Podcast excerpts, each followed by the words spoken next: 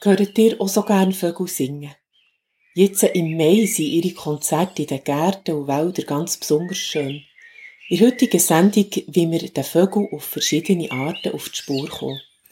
Wir hören, was sie in der Kunst bedeuten. Der Theologe Dr. Thomas Staubli erzählt etwas über die Vögel in der Bibel und der Ornithologe Eduard Allenbach berichtet von seinen Erfahrungen mit diesen gefiederten Tieren. Wir hören das B.O. Kirchenfenster Amsel, Drossel, Fink und Star. Ich bin Marianne Lauener und freue mich, euch durch die Sendung zu begleiten.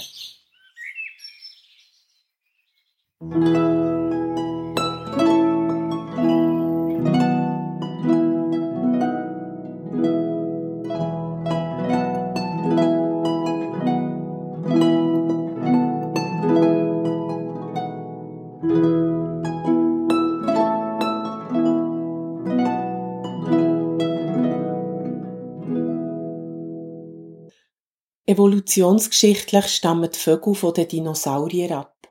Ihre nächsten lebenden Verwandten im Tierreich sind die Krokodile.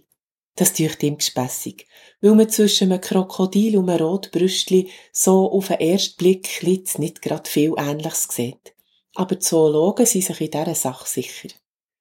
Vögel mit ihrem zauberhaften Gesang und mit ihrem leichten Schweben zwischen Himmel und Erde sie gäng schon ein Symbol für die Freiheit von Geist und Seele. Man sieht so als Vermittler zwischen Himmel und Erde, weil sie eben in beiden Elementen daheim sind.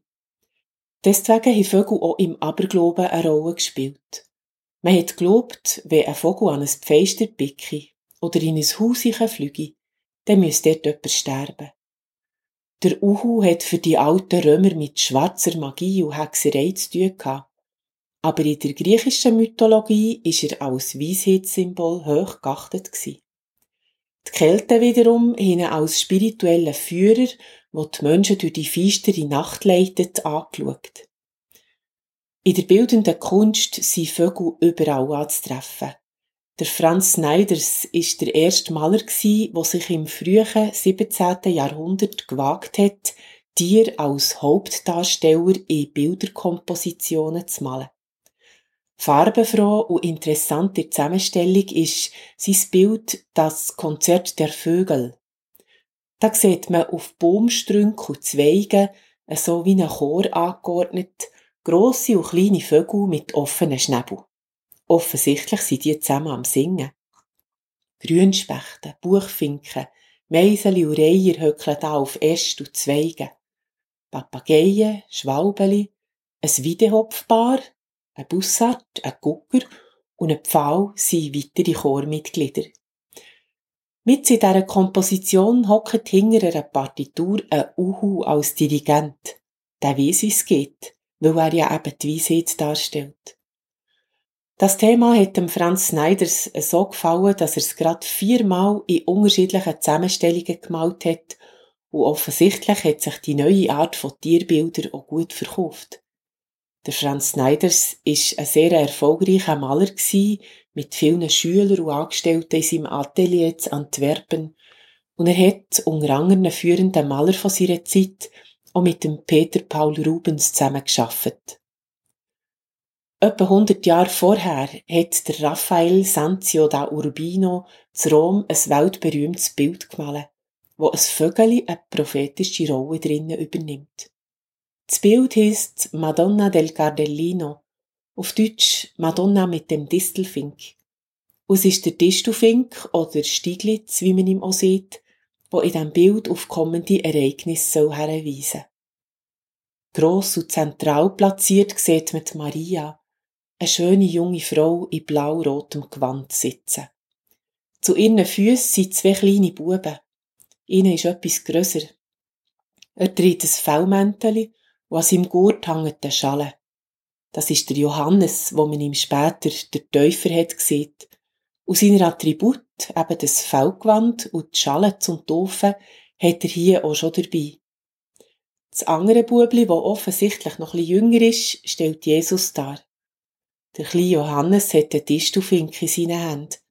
Und Jesus streichelt dem Tier säuferli über das Köpfli. Das Vögeli, wo sich aus den Samen von stacheligen Disteln ernährt, deutet auf die kommenden dornenvollen Ereignisse im Leben von diesen beiden Buben hin. Der Johannes ist später enthauptet worden und Jesus hat man gekreuzigt. Der Distelfink ist zwar nur klein in diesem Bild, aber er ist ziemlich genau in der Mitte von diesen drei Figuren platziert.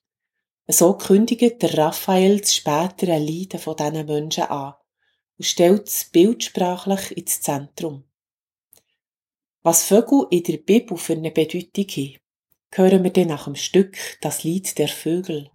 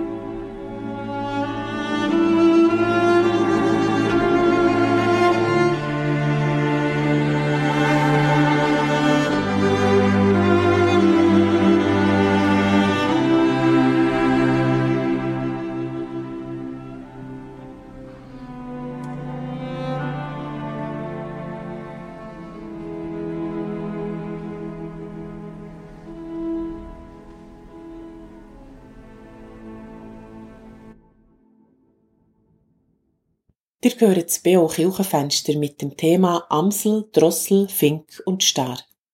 Der Dr. Thomas Staubli ist Theolog und hat einen Lehrstuhl an der Uni Fribourg. Eine von seinen Publikationen trägt der Titel Im Schatten deiner Flügel und deutet offensichtlich auf ein Zitat aus den Psalmen hin. Ich habe ihn gefragt, ob man sich den Gott in diesem Psalm als einen Vogel vorstelle. Ja, die Publikation die ist ja erschienen im Zusammenhang mit einer Ausstellung über Tiere in der biblischen Welt und in der Bibel. Und äh, da haben wir uns einfach gefragt, was stellen wir da auch als Titelmotiv auf das Buchcover. Und äh, ich denke, das Bild von der Gottheit, wo uns mit Flügeln beschirmt, wo im alten Orient sehr präsent war, das ist eins, wo heute noch kann berühren und das ist auch eins, wo in verschiedenen Psalmtexten vorkommt. Wir müssen uns vorstellen, das Göttliche ist im Alten Orient irgendwie mit dem Himmel in Verbindung gebracht worden. Ähm, sogar der Gott von der Bibel wird ähm, äh, an einigen Stellen als Gott des Himmels äh, und manchmal auch als Gott als des Himmels und der Erde bezeichnet. Und äh, von dort her sind natürlich aus der Perspektive vom Mensch die Vögel schon ein bisschen näher am Himmel und äh, haben irgendwie auf ganz natürliche Art und Weise das Göttliche können symbolisieren. Man hat äh, im ganzen Alten Orient zum Beispiel die Sonne fast immer mit Flügeln dargestellt. Man hätte das auch wollen, ihre Bewegung am Himmel zum Ausdruck bringen. Die Sonne bewegt sich ja. Aber, aber es ist auch äh, ein Beschirmen und wahrscheinlich ist es auch ein Hinweis auf den Schatten, wo die Sonne ja bewirkt. Jedenfalls äh, ist äh, die geflügelte Sonnenscheibe so ein typisches Merkmal vom, von der altorientalischen Kunst. Und ja, äh, Gottheit, wo der Mensch äh, mit Flügel schützt, kommt tatsächlich, wie das schon antönt, hat in vielen Psalmtexten vor. Zum Beispiel äh, Psalm 61, lass mich Gast sein in deinem Zelt auf ewig, Zuflucht suchen im Schutz deiner Flügel. Also man ist äh, zum Heiligtum pilgert und hat das wie ein Zuflucht finden unter den Flügel von Gott empfunden. Oder ein anderes Beispiel mit Psalm 17. Behüte mich wie den Augapfel, den Stern des Auges, birg mich im Schatten deiner Flügel.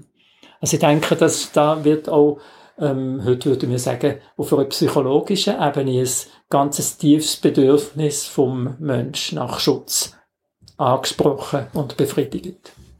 Ihr habt auch noch gesehen, über das Empfinden der Menschen im Alten Orient gibt es auch andere Religionen zu dieser Zeit, wo geflügelte Gottheiten hatten. Vielleicht zuerst etwas zum Begriff Religionen. Das ist ein Begriff, der aus der latinisch sprechenden Welt kommt. Das Wort Religio heißt ja äh, so etwas wie Rückbindung oder Verbindung. Ähm, es ist etwas, was man im Altorient so nicht kennt hat. Also niemand wäre auf die Idee gekommen, so etwas wie Religionen zu definieren. Und obwohl ja äh, die Art und Weise, wie zum Beispiel die Ägypter das Göttliche vergegenwärtigt haben, ganz anders ist als mh, hm, das, äh, wo im damaligen Palästina, in der Levante, gang und gäbe war, ist, finden wir an keiner Stelle in der hebräischen Bibel eine Verurteilung von dem, oder dass man sich über das lächerlich gemacht hätte. Überhaupt nicht. Wir finden im Gegenteil eben verschiedene Passagen, wo man merkt, aha, die Psalmisten oder Psalmistinnen reden ja eine ganz ähnliche Sprache wie ihre Kolleginnen und Kollegen äh, in Ägypten. Und tatsächlich, wenn man jetzt ähm, äh, so eine Gedankenreise nach Ägypten würde machen, ähm, dann äh, gäbe es dort zum Beispiel Darstellungen wie der Gott Osiris, also der Herrscher von der Totenwelt, ähm, geschützt wird. Hinter ihm steht nämlich Tator oder Disis und die Göttin schützt ihn mit Flügeln. Also der, äh, der Herrscher von der Totenwelt, oder man könnte ja auch sagen, der verklärte Mensch, so haben wir nämlich äh, einen, der gestorben ist, bezeichnet als Verklärte, der ist im Schutz von äh, der mit Flügeln ausgestatteten Göttin. Und es gibt sogar wunderschöne Sargdekorationen, ähm, wo man sieht, dass der Verstorbene in einen Holzsarg gelegt worden ist, wo nachher der Deckel mit der Göttin, die die Flügel um den Verstorbenen breitet, dargestellt ist. Also eine sehr äh, schöne, tröstliche Form auch von, von Bestattungskultur. Und äh, das ist ganz nah bei der Art und Weise, wie der Psalmen von, von der geflügelten Gottheit gesprochen wird, wo, wo, wo uns beschützt. Gehen wir noch ein bisschen zu den christlichen Ansichten. Tauben zum Beispiel haben ganz verschiedene Bedeutungen in der Bibel. Einerseits kann sie eine Friedensbotin sein, wie denn nach der Sintflutgeschichte, wo das erste lebende Zeichen in ihrem Schnabel zurückgebracht hat. Andererseits ist sie ein Bild für die heilige Geistkraft bei der Taufe von Jesus. Wie bringt man die Bilder zusammen? Also in der Noe-Geschichte ist Stube ja einfach eine Botin. Sie bringt den Ölzweig im Schnabel. Und äh, die Botschaft, wo sie überbringt mit dem Ölzweig, heißt: Es gibt wieder Land. Es kann wieder etwas wachsen. Es gibt wieder Erde, wo Grüns lässt sprießen. Das ist eigentlich die Botschaft. Die Deutung auf den Frieden ähm, ist eine ganz späte. Die ist eigentlich erst im 20. Jahrhundert entstanden, wo äh, popularisiert vor allem durch Picasso mit dem berühmten Bild, wo, wo, äh, wo er, glaube ich, für Amnesty International gemalt hat, also wo äh, eine Tube mit einem Ölzweig ähm, äh, die Botschaft eben von der Freiheit und, und vom Frieden bringt für die, die in Gefangenschaft sind oder wo eben den Beistand von uns Menschen brauchen, wo, wo nicht in dieser Bedrängnis leben. Ähm, äh, es hat alle möglichen Vogelarten gegeben, die als Botenvögel dient haben, aber die Tauben ist bis heute eigentlich die bekannteste. Ähm, wir kennen auch noch den Gebrauch, ich habe ihn kürzlich wieder erlebt an einem Fest, ähm, Taubenlauf zu fliegen. Die kehren ja daheim ihre Taubenschläge. Äh, das kommt auch aus dem alten Ägypten. Also das hat man dort schon bei Festveranstaltungen äh, gemacht und die kananäischen Stadtfürsten haben das dann imitiert. Man sieht zum Beispiel auf einem Elfenbein vom Stadtfürst von Kanaan, der lässt auch Tauben fliegen. Also Tauben waren Botentiere. Aber jetzt kommt der Clou. Also das Wichtigste ist eigentlich, zum zu verstehen, wieso das bei der Taufe ähm, der göttliche Geist in Gestalt von einer Taube auf Jesus abfliegt, dass Taube ein heiliges Tier war, und zwar in einer ganz weiss züchteten Form an den Heiligtümern von der syrischen Göttin. Also von der Göttin, wo in, in der Levante, von Palästina bis Syrien, man könnte sagen zwischen Mittelmeer und Euphrat, äh, verehrt worden ist als ähm, äh, äh, eine von der bedeutendsten Gottheiten überhaupt. Und an ihren Heiligtümern, muss man sich vorstellen, hat es riesige Taubenschläge gegeben mit diesen weißen Tauben. Also sie sind wirklich Symboltier von dieser Liebesgöttin. Und ähm, man kennt zum Beispiel äh, einfach zum ein zeigen, woher wir das wissen, oder? Man kennt so Modell von, von Göttinnen-Tempel und an der Seite von diesen Modell gibt es so kleine Applikationen äh, in Gestalt von Tübli, die eben zeigen, in, der Umgebung von diesen, von diesen Göttinnen-Tempel muss es gewimmelt haben von diesen Tuben, die einfach zu der Aura, zu der Sphäre von dieser Göttin gehört haben. Das heisst, Tube ist in erster Linie ein Symbol der Liebe. Und genau als das kommt sie zum Beispiel in der Sammlung der Liebeslieder vor, die wir in der Bibel haben, im Hohen Lied. Dort äh, beschreibt ja der Geliebte ganz begeistert seine Freundin und äh, da heißt deine Augen sind Tauben. Und was bedeutet das, deine Augen sind Tauben?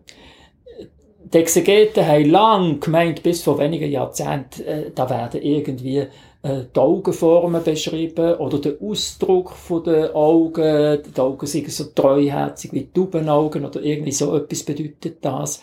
Nein, ähm, der Vergleichspunkt ist zu finden, wenn wir uns vor Augen führen, dass Augen für orientalische Dichterinnen und Dichter nicht primär eine Form waren, sondern der Blick ist entscheidend gewesen. Der Ausdruck, die Botschaft der Augen. Also deine Blick sind Tauben. Das haben wir auf Hebräisch nicht anders können sagen als deine Augen sind Tauben. Deine Blick sind Tauben. Und was erzählen die Blick den Geliebten? Sie sagen, ich liebe dich. Es sind Liebesbotschaften, also es sind Liebesblicke. Und genau da, der Hintergrund müssen wir uns jetzt vorstellen bei den Schilderungen von den äh, Evangelisten, die haben müssen versuchen, eine Sprache zu finden für das, was jetzt bei der Taufe passiert ist. Was ist bei dieser Taufe passiert? Und da wird da eben geschildert, wie Jesus im Jordan von Johannes tauft wird und wie sich der Himmel auftut.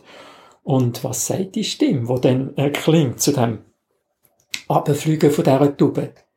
Dies ist mein geliebter Sohn, an dem ich mein Wohlgefallen habe. Also es ist eine Liebesbotschaft. Es ist ein, auch dort ein Symbol von der Liebe. Das heißt, wir haben eigentlich in dem, was dann später zu der christlichen Dreifaltigkeit wurde, ist oder gemacht worden ist, haben wir im Geist eigentlich das Erbe ähm, von der Göttin aus Kanaan. Interessant ist auch noch, was Kreien in der Bibel für eine Rolle haben. Sie sind dort viel liebevoller beschrieben, als wir jetzt so ein Verhältnis zu den Krähen. Meistens redet man von Unglücksraben oder so. Bei der Elia-Geschichte zum Beispiel ist beschrieben, wo er zu dieser Witwe von Sarepta ist gegangen, wie eine Krähe versorgt hat. Er ist, hat sich an einem Fluss an einem Ort niedergelassen und Krähen haben ihm Brot und Fleisch gebracht, für ihn zu ernähren. Oder an einer anderen Stelle steht auch in einem Psalm, Lobt Gott, der dem Vieh sein Futter gibt, den jungen Raben, die zu ihm rufen. Also, der Mensch, der den Psalm geschrieben hat, über, überlegt sich, dass Gott auch zu den jungen Krähen schaut. Ja, genau, das ist ja etwas ganz Wichtiges in der Bibel, dass Gott sich um alle Lebewesen kümmert und da steht eben äh, das Krähen Junge neben Mensch und äh, ja, Gott sorgt sich um sie und sie haben alle ihre Daseinsberechtigung. Der Elia ist ein bisschen eine spezielle Gestalt. Er ist ja so etwas äh, wie der Prototyp vom Mönchtum. Jedenfalls haben die Mönche sich nachher später äh, stark an ihm orientiert. Also das abseitige, einsame Wohnen in einem, an einem Fluss, muss sich vorstellen, in Palästina ähm, sind das Flüsse, die teilweise nur äh, jahreszeitlich fließen, also in der feuchten Jahreszeit und dann im Sommer manchmal ganz austrocknen. Und das sind so tief eingeschnittene Wadis, Täler, die runterfließen Richtung Jordangraben, ähm, in einem Kauchfels, äh, wo sehr ähnlich ist wie unser Jurakauch. Und da gibt es viele Höhlen, wo man gäbig hat drin wohnen bei dem Klima damals. Also das ist so eine Art wie eine simpelste Form von, von Wohnung gewesen. und die Legende dort erzählt eben, dass der Elia in dieser Einsamkeit äh, von, von einem Rab gefüttert worden ist und ähm, das haben wir dann im Mönchtum, im christlichen Mönchtum, haben wir das auch in ein Bild übernommen. Das ist sehr bekannt worden, ja.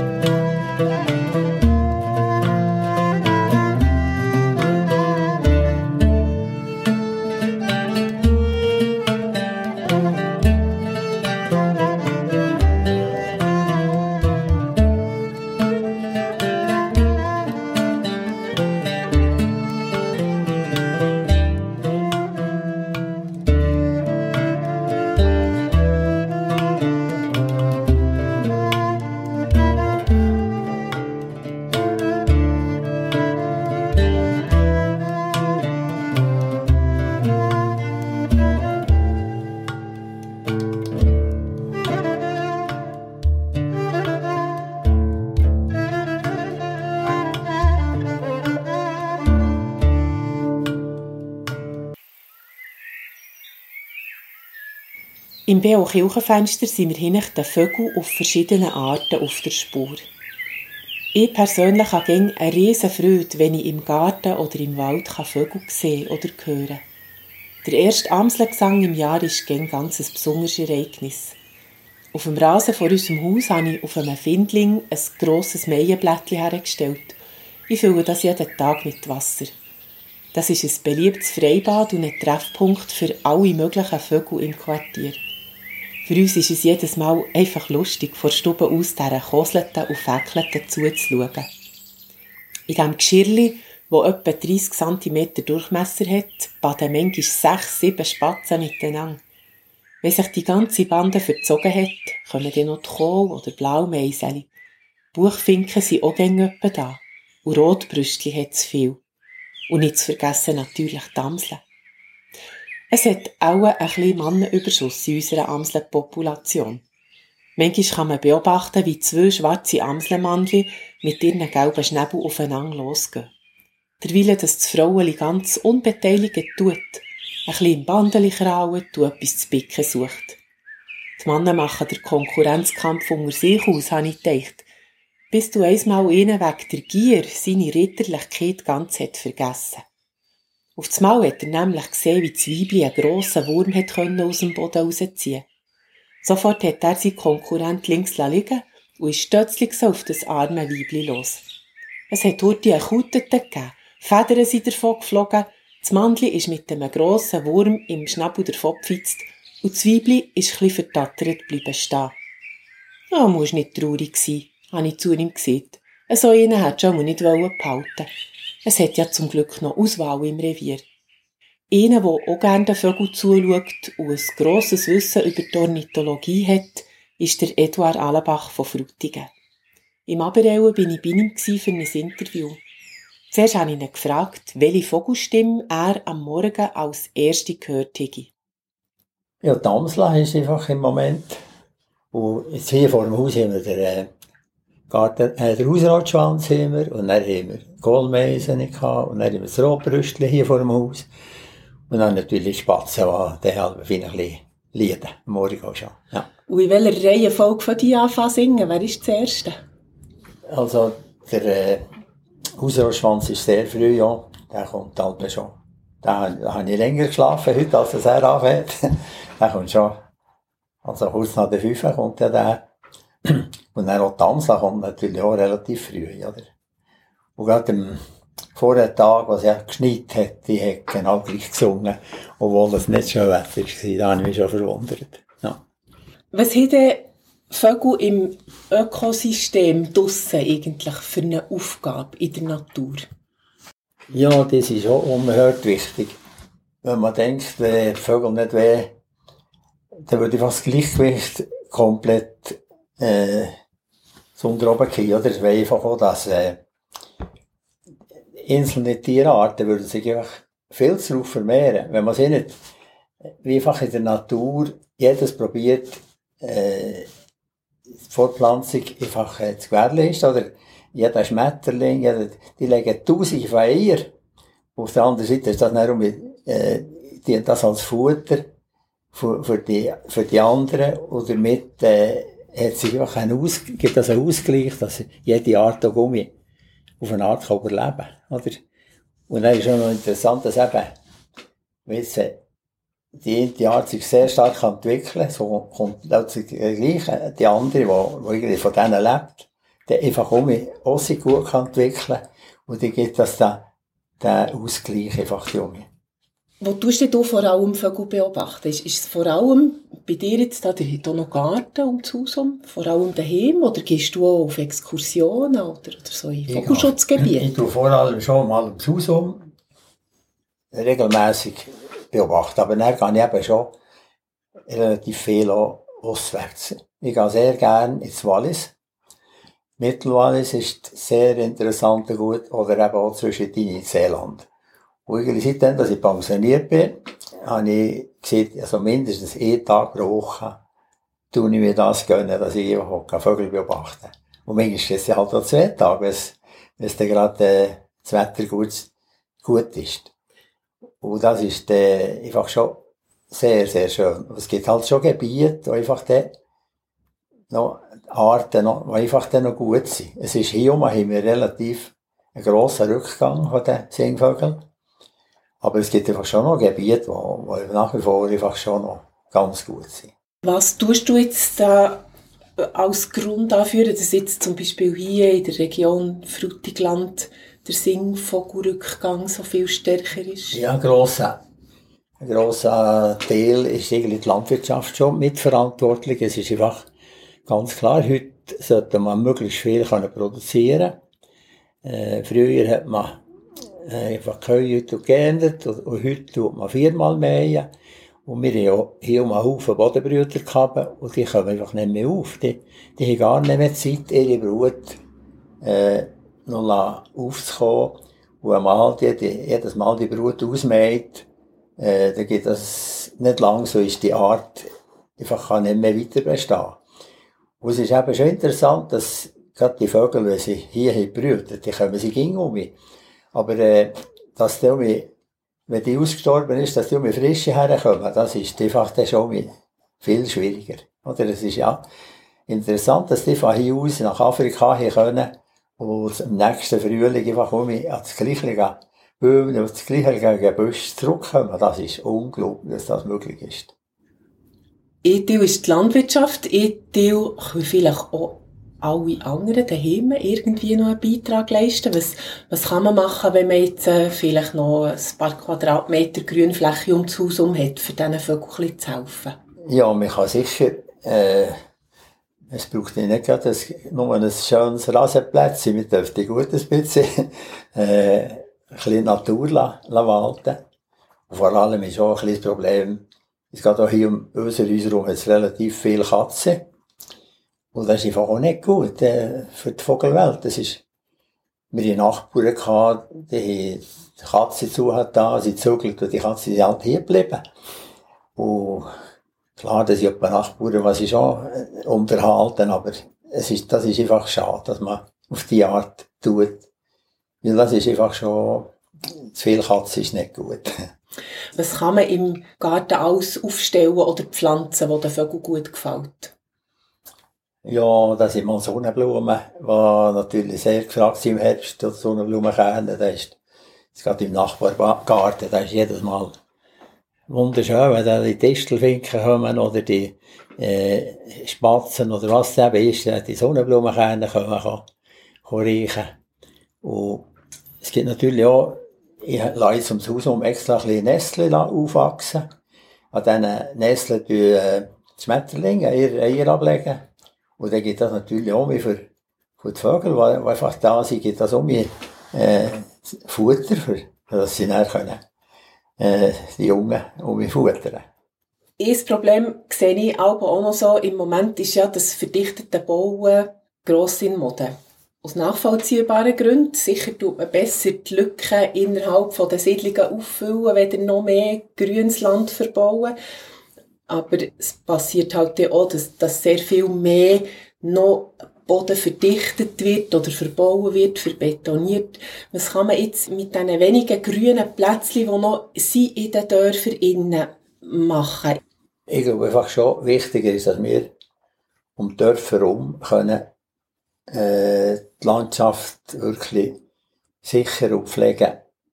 Wenn ihr gerade so zu Rauch in den Häusern Klar, es gibt äh, Arten, die sich eben gut können anpassen können, äh, dass sie eben in den Dörfern, in den Häusern können oder auch äh, fast nicht dort Möller ist als noch drumherum, aber äh, mir ist einfach wichtig, dass man einfach, gerade in den landwirtschaftlichen Flächen und dort einfach der Vögel könnte entgegenkommen. Das wäre für mich wertvoller. Ja. Und das ist auch noch interessant. Früher sind die Vögel viel weniger äh, sich verstecken. Ich weiß nicht, dass ich das erste Mal nach Italien können, mal in die Ferien, ist mir schon aufgefallen, dass in Italien die Vögel viel schücher sind, also viel mehr sich verstecken, viel mehr ins Gebüsch hineingehen. Und das ist hier früher nicht, aber das ist heute einfach hier auch so. Wir haben relativ auch viel äh, rüberum. Also, man hat relativ viel Turmfalken, man hat Milane, man hat äh, Bussard, man hat alles mögliche. So, die Vögel müssen heute filmmäßig können verstecken, oder? Dass sie dann, äh, einfach nicht gerobet werden. Und dann sieht man auch jetzt, wenn sie ziemlich starke geminderte Vögel, dass sie sich einfach auf verschiedene Arten in Schwärmen zusammen tun, dass sie sich gegenseitig können schützen können gegenseitig können warnen äh, Darum, wenn man gegen wandert, sieht man x-mal kaum einen Vogel oder plötzlich sieht man den ganzen Schwarm. Und eben wirklich verschiedene zusammen, die sich gegenseitig um können warnen und gucken, dass sie äh, können weiter überleben Also, dass sie so wie ihr Verhalten auch anpassen. Das ist genau so, ja. Äh, es wird so bedingen, dass einfach, äh, dass das Verhalten ganz anders ist. Ich weiß gut, früher im Schulweg, da, die sind irgendwie viel zahmer gewesen, als, als irgendwie heute. Heute verschwinden sie viel mehr und verstecken sich, ja. Was ist denn so das seltenste Vögel gewesen, das du hast können beobachten jetzt auf deinen Exkursion auch? Also relativ selten ist das Blaukehle. Das ist, äh, brütet eben praktisch kaum mehr in der Schweiz. Es hat vielleicht je zwei Brüder, was es noch gibt. Aber dann kann man im Frühling oder im Herbst kann man es eben schon noch beobachten, wenn es auf der Wanderung ist. Das ist mir gerade letzte Woche mit gelungen. Im, im Wallis habe ich es wunderschön fotografieren Oder ein Kollege hat mir sogar vom Kanterspitz ein Bild schicken, dass es dort auch gesehen Aber also, sehr selten. Ja, das ist manchmal, man muss es suchen, sonst findet man es nicht. In der Regel. Ja. Und was ist jetzt der Grund, dass es dem bei uns nicht mehr gefällt? Auf fehlenden Lebensraum? Vermutlich schon. Ja, es braucht einfach, äh, gut, äh, Blauchelle gerne Schilf, Schilfgegenden. Und hat einfach schon Spezialanforderungen, für das, das kann brüten. Was sehr ganz speziell ist heuer, was wir, was ich noch nie so stark, das Rotbrüsteln hat das heuer, ich glaube, wie noch nie. Das hat unglaublich viel Rotbrüsteln. Und zwar eben hier um Frutigum, oder wenn ich ins Wallis gehe, gerne, da bei den Leukerfeldern kann ich gerne beobachten, dort hat also Rotbrüsteln. Also, wegen wie noch nie. Und kannst du dir erklären, warum? Nein, kann man es nicht erklären. Irgendwie sind die vom Norden hergekommen und plötzlich sie sind auf jeden Fall Nistmaterial sammeln, ich nehme an, die wie hinbrüht. Ich habe gerechnet, die gehen zum Teil ein bisschen gegen Ort, aber ich will sie will ein bisschen wie uns bleiben. Ja. Das ist auch schön, ja. Ja, sehr schön, ja. Gibt es so ein Lieblingsvögel von dir? Ja, schon. Äh, Goldammer ist irgendwie fast ein, bisschen ein Lieblingsvögel von mir. Ja, das ist der so. Und was ist das Besondere an ihm? Ja, es ist halt äh, das, die gelbe Farbe, die leuchtende gelbe Farbe, die sprechen wir fast schon speziell an. Ist also schon. Und klar, das, das Blaukeil ist natürlich etwas ganz Besonderes schon.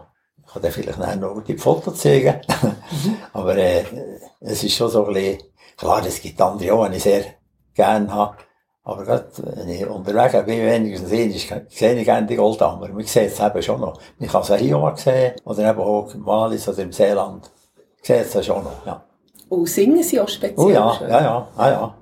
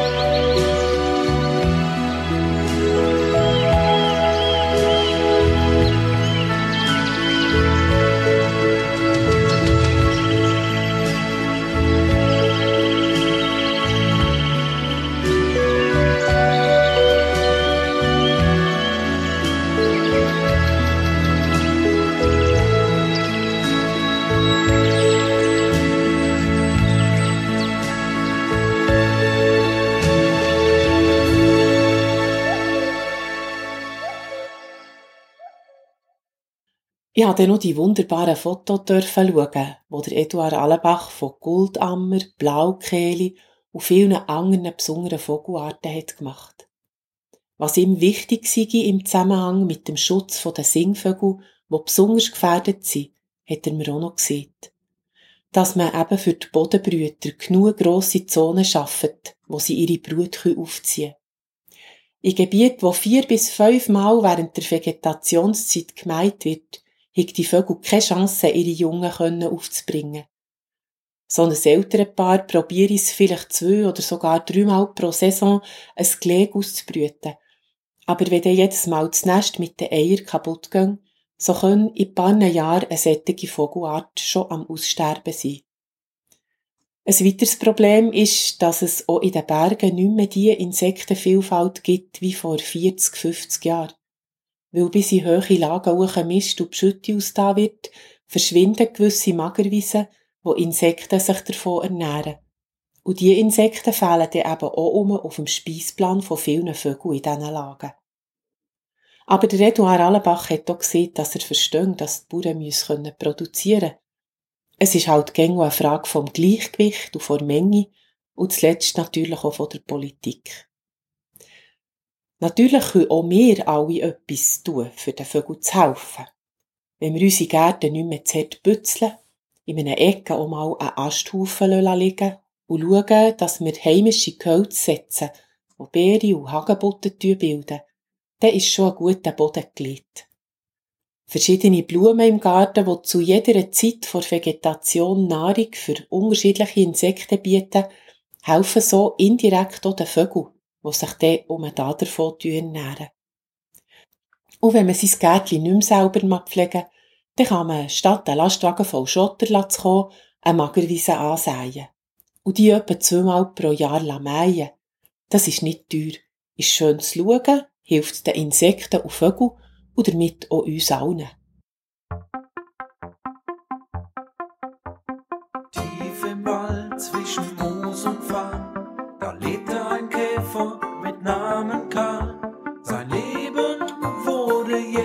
gestört, als er ein dumpfes Grollen hört. Lärmende Maschinen überrollen den Wald, übertönen den Gesang der Vögel schon bald. Mit scharfer Axt fällt man Baum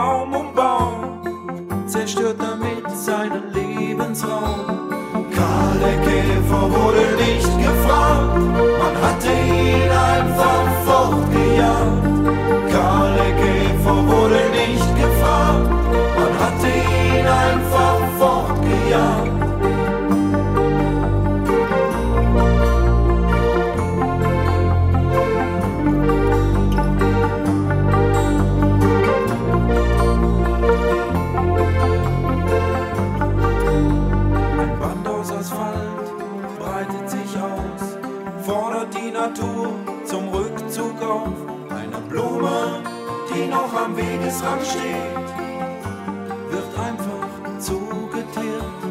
Karl ist schon längst nicht mehr hier, ein Platz für Tiere gibt's da nicht mehr.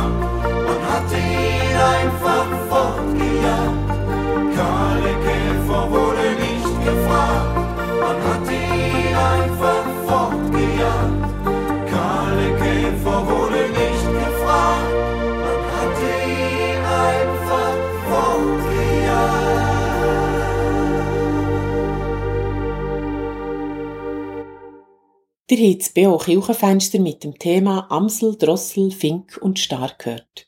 Wir schauen noch zusammen auf die nächsten kirchlichen Sendungen.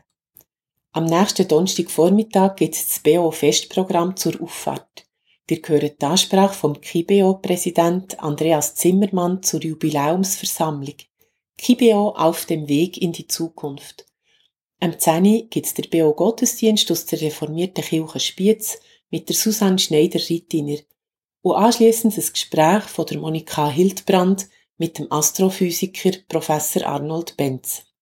Am Sonntag, 29. Mai, am 9. gibt es der BO Gottesdienst aus der christkatholischen Kirche Göttibach-Thun mit dem Christoph Schuler. Und am Dienstag, 31. Mai, am Abend am 8. hört ihr das BO Kirchenstübli mit dem Tobias Kilchör. Gespräche, Berichte und Meldungen aus den Kirchen der Region. Anschliessend daran am 9. ein neues BO Kirchenfenster von der Judith Dummermuth und dem Christoph Lichti zum Thema psychische Belastung und wie damit überleben. Bis zum 10 gehört ihr noch ein Musik. Die Marianne Lauener am Mikrofon verabschiedet sich von euch. Danke vielmals für euer Interesse und auf Wiederhören miteinander.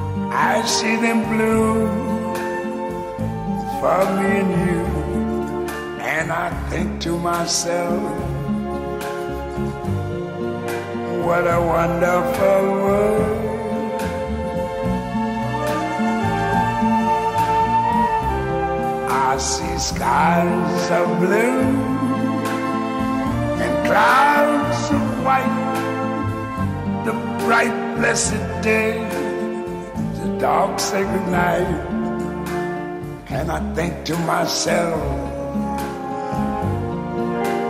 What a wonderful world.